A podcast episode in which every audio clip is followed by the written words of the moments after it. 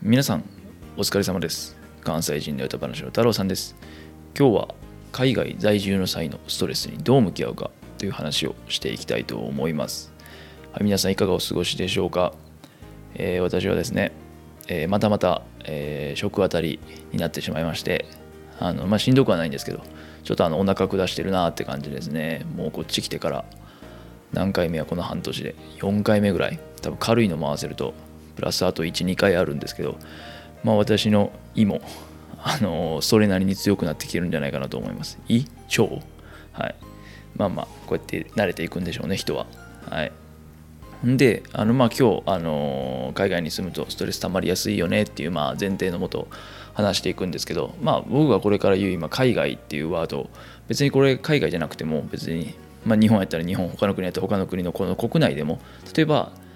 郊外からその都心部に移ってきた人とかそういった人大学とか就職を機に移ってきた人にもまあまあ当てはまることなんじゃないかなと思って。でそういう人の場合はもう海外っていうワードをこうね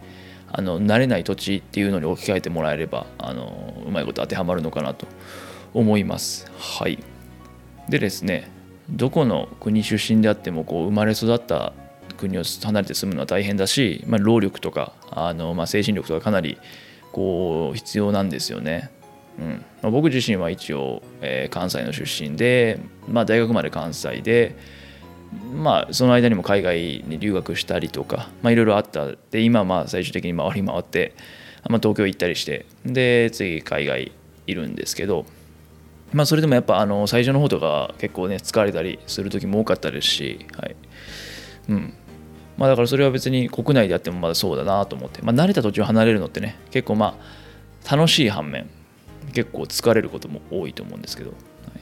い、でこれが国が違うとなれば例えば文化だったり慣習だったり、まあ、言語だったりいろいろとね、あのー本当に気づかないうちにあのこの急な環境の変化っていうのは気づかないうちにあの自分の体だったり精神だったりが消耗していると思うので、ね、そんな時にどうやって、えーまあ向き合うかというか本当に全部個人的なあれなんですけどあの向き合うかっていうのを今日話していけたらいいなと思います。で全部で5つあるんですけどあーはいでは早速1つ目えーっと何か起きてもそんなもんやと諦めるっていう、はい、もう一発目からなんか諦めのあのね なんかこうすす諦めを進めるっていうなんかあんま良くないのかもしれないですけど。でもこれなんか悪い意味じゃなくて例えば配達とかまあアマゾンでも海外で言ったらアマゾンとか、まあ、あるとこもないとこもありますけどアマゾンだったりこうオンラインのオンラインのオーダーとかでシップメントの話とか別に日本からの荷物の話とか。でねなかなか物届かへんことなんかようあるんですよ。僕のところも結局えっ、とどっからやったっけなそれは。どっからかの荷物あの、まあ、海外で国際郵便なんですけどあの結局4ヶ月ぐらいかかったのかな。まあコロナっていうのもあるけど。そう。とかあったり、まあ、そんなんなかなかまあ日本に限った話だと、まあ、そんな話起きなかなか起きにくいじゃないですか。荷物結構すぐ届くしあもうアマゾンとか楽天とかで物頼んでも、まあ、すぐねほんまに指定した日にち日時とか日本なんか時間を設定できるじゃないですか。3時間ごととか。あんなもう本来あんまないですからね。少なくとも僕が今まで滞在した国ではないですね、はい、そう。それからまあなんかそういうのがねこう物届かなかったりとかレストランとか店行った時になんか店員の態度が明らかに悪かったりとか、まあ、必要なもんがなかなか手に入らへんかったりとかあのまあする時もあると思うんですよ。うん。まあ、そういう時はねあの、まあ、まあそんなもんかなって言って諦める、うん。まあ、諦めも重要で、まあ、必要なものって言ってもほんまに必要なもの本当にもうないと死ぬぐらいのレベルの必要なものが手に入らへんって多分ないと思うんで基本的に。あの、まあ、病気とかで薬とかまた別にして日常生活を送るもので。そう、まあ、なのでまあそうじゃなければまあ別にまあそんなもんかって言って諦めるというか切り替えるのも大事なのかなと思ってます。はい、ただこれ注意してほしいのがこの外国人やからって言ってあの前回のこの50何回や2回目にも話したんですけどこの外国人やからって言ってぼったくられたりとかこうなんかこう外国人差別とかアジア人差別とかそういうのがある中で実害が出てきてる場合とかは反抗してあのそこは何か起きてもそんなものだと諦めるんじゃなくてそれは違うってはっきり言うべきですし何やったら反抗すべきまあもちろんそのケースバイケースですけどだと思いますね。うん、だからこううんある程度そのラインは難しいところですけどまあそのまあまあこんなもんやろぐらいのあの諦めの精神をいい意味でねいい意味での諦めの精神を持つのも一つの手なんじゃないかなと思います。はい次で2つ目。自分が疲れていることを認めるです。はい。でこれ最初も言ったんですけどあの、まあ、生まれ育った土地、まあ、海外だったら生まれ育ったこの国を離れるっていうのは想像以上にこうまあ大きなイベントで。ほんでまあ体力とか精神力とか必要とするんですよ。で、まあ、体力面だけにフォーカス当てるとやっぱ体調を崩しやすくなることもある、まあ、それは食べ物だったり水が合わへんかったりするから、まあ、僕今の僕みたいになんか食食当たり何回もなったりとかあとはまあ精神的な話にすると落ち込みやすくなったりとか。これ僕あんま落ち込まないんですけどあのまあそういう時もあったり、ね、する人も多いと思うので。で、まあ、精神的に落ち込む原因ってなるのはもう慣れへん環境じゃあ具体的に何かっていうとこの今まで自分でできてきたきたこと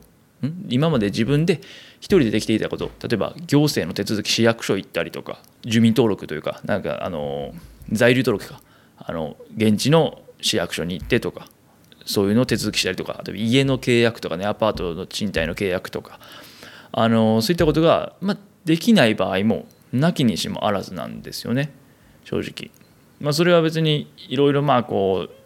うねこのその行った国の制度とかもよく分かってないといけないし特にこのお金が絡んでくるとやっぱりねこうさっきも言ったようにぼったくりとかも結構ねしてくる人も多いんで場所によったら、うん、でそういうのをいろいろこうあの一人じゃなかなかこ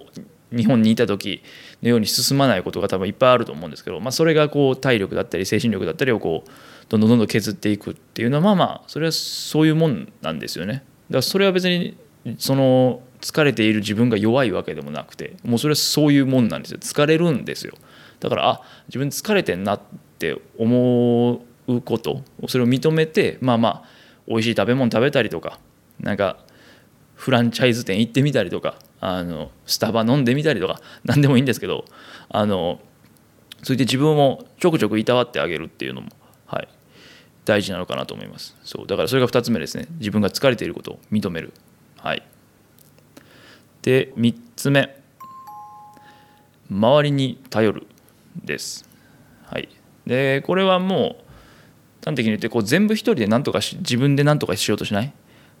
さっきも言ったようにそのいろいろ行政の手続きとか,、まあ、なんか家の契約とか,、まあ、なんかできないこともいろいろあるんですよ。自分一人じゃ。でその場合はもう全部一人で何とかしようとせずに、まあ、留学やったら留学生のオフィスがあるし同じ日本からやったら日本同じ日本人の人がいるやろうし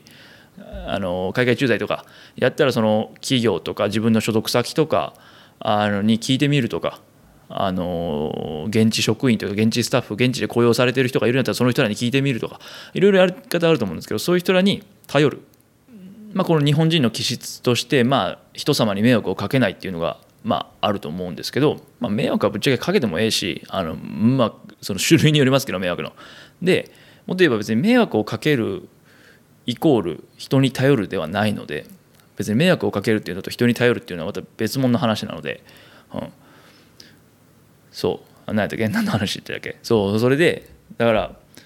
なんかこう自分一人で何かをこうハンドルというかしようと全部しなくてもいいので、まあ、うまく人に頼るっていうのもあの一つの手かなと思います。はい、これが3つ目ですね人に頼る。えー、ほんで4つ目無理に今までの自分を変えようとしないっていう話です。はい、でこれはですね例えばですけど日本にいる時とかまあその地元にいる時とかはあのインドアというかあまり外ににも出なかったし家の中でどっちかといえば遊んでたとかあとはこう人と関わるのがあんまり好きじゃないんだよねとかいう人もまあもちろんいると思うんですよ。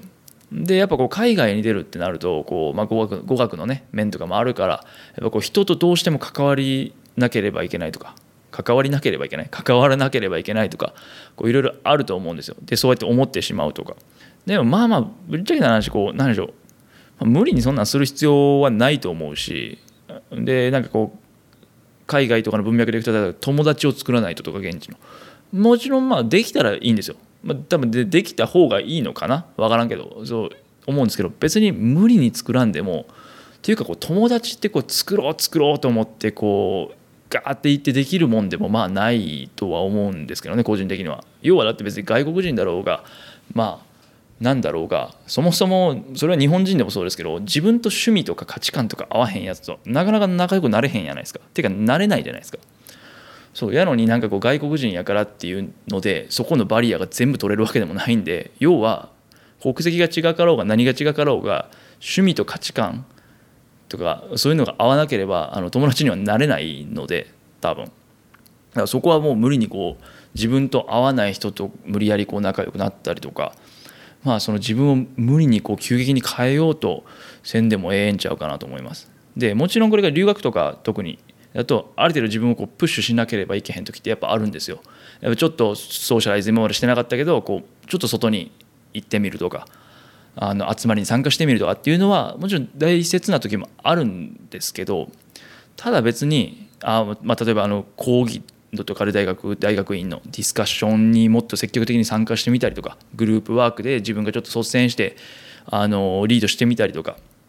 もちろんそういうのもあるんですけどでも別にあの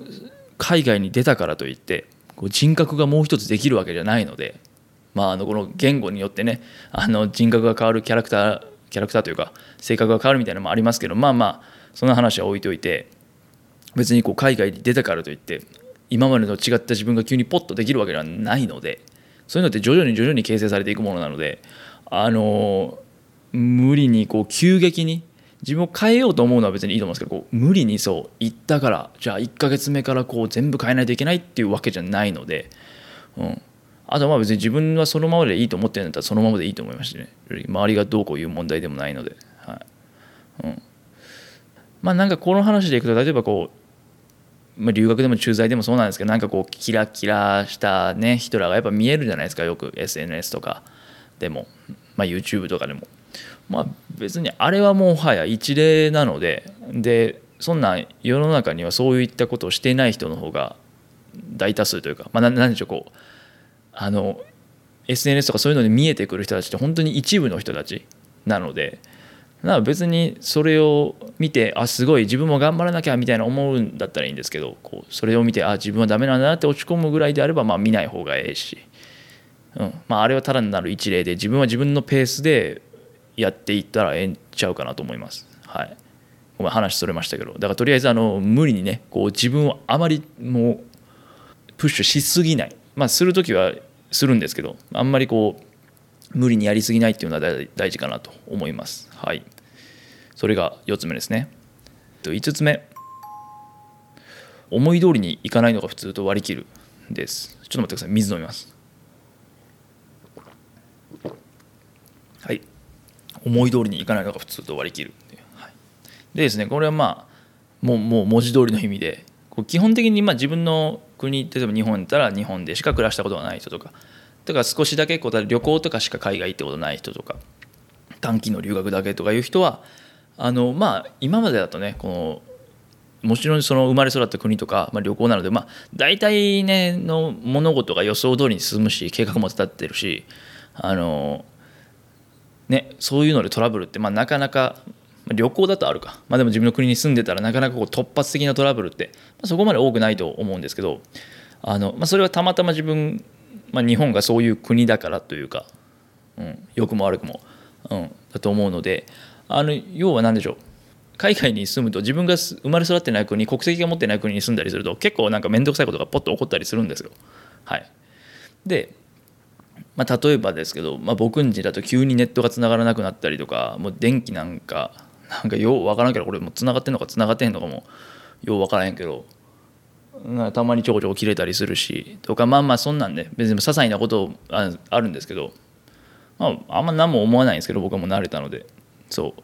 まあでもそれでもなんか鬱陶しいなと思う時も正直ありますしうん。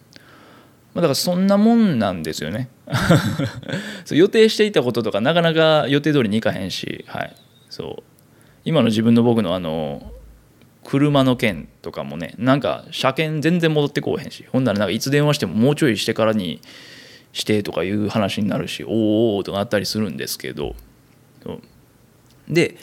まあまあそんなもんなんですよ。あだからそれもさっきの1番目に戻るんですけど、まあ、これがこう自分に実害があったりとかこう外国人やからとかその差別とか受けたりした場合はまた僕も違うし反抗もするんですけどまあまあそうじゃなくて単純にもうそういうこうもんなんだと割り切れ割り切れそうなものはもう割り切る。まあ、でこう海外に住むって多分そういうことでなんか今までのこの自分の中のいわゆるその普通っていうものが、まあ、良くも悪くもこう覆るっていうのが、まあ、海外に住むっていうことなのかなとか思ったりも僕は個人的にするので、うんまあ、なのでまあそんなこともあるやろというふうに割り切るのもいいのかなと思います。まあ俺も1つ目と似てますね。はい、それが5つ目でした。だから今まで喋ったのはえー、っと1つ目が何か起きてもそんなものやと諦める。2つ目が自分が疲れていることを認める。で3つ目が周りに頼る。4つ目が無理に今までの自分を変えようとしない。5つ目が思い通りにいかないのが普通と割り切る。っていうのが、えー、個人的に海外に住んだ時のストレスへの向き合い方なんかなと思います。でですねまあ結局ね意外となんとかなるんですよ何か起きても。もうこれ言うてもうたらなんか元も子もないけど意外となんとかなるもんなんですよ。でもあのそれはあくまで僕の感想であってというか今までの経験であってなんとかならないことももちろん多々あるんですよ。おそらく人によったら。でその場合はほんまに自分が限界やって感じたら留学中でもその海外駐在でも何でもいいんですけどあの海外で働くとか移住だ何でもいいんですけどほんまに自分が限界って感じたらこう帰国するっていうのも一つの手段だと思います。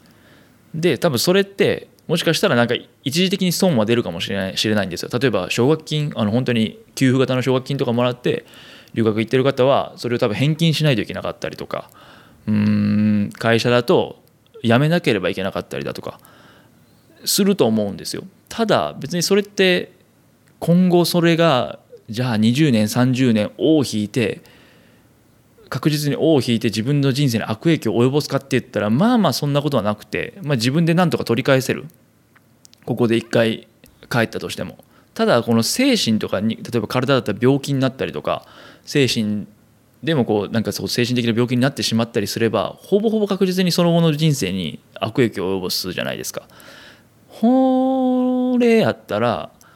一度自分のこの体力だったり精神力と相談して一回帰るっていうのももちろん手だと思います。正解なんかないのでただ自分のことは自分しかいたわれないじゃないですか。なのでそこはよく考えてというかよく自分と相談してやるのがいいんじゃないかなと思います。はい、うん、まあ一個の選択肢ですね。海外に住むのなんか住んだり働いたりするのって別にそれがいいとかそれが悪いとかの話でもないので、はい、まあまああの自分のペースでやっていったらいいんちゃうかなと思います最終的には。はい。そんなところでしょうか。はい。えー、っとですね。というわけで、えー、本日もお聴きいただきありがとうございました。えー、こちらのポッドキャストへの感想や質問、話してほしいこと等々ありましたら、Google Podcast、Apple Podcast、Spotify、アンカーなどは概要欄の専用フォームから、スタンド FM ではレターもしくはコメントから送っていただけると嬉しいです。それではまた次回のポッドキャストで。ほなまた。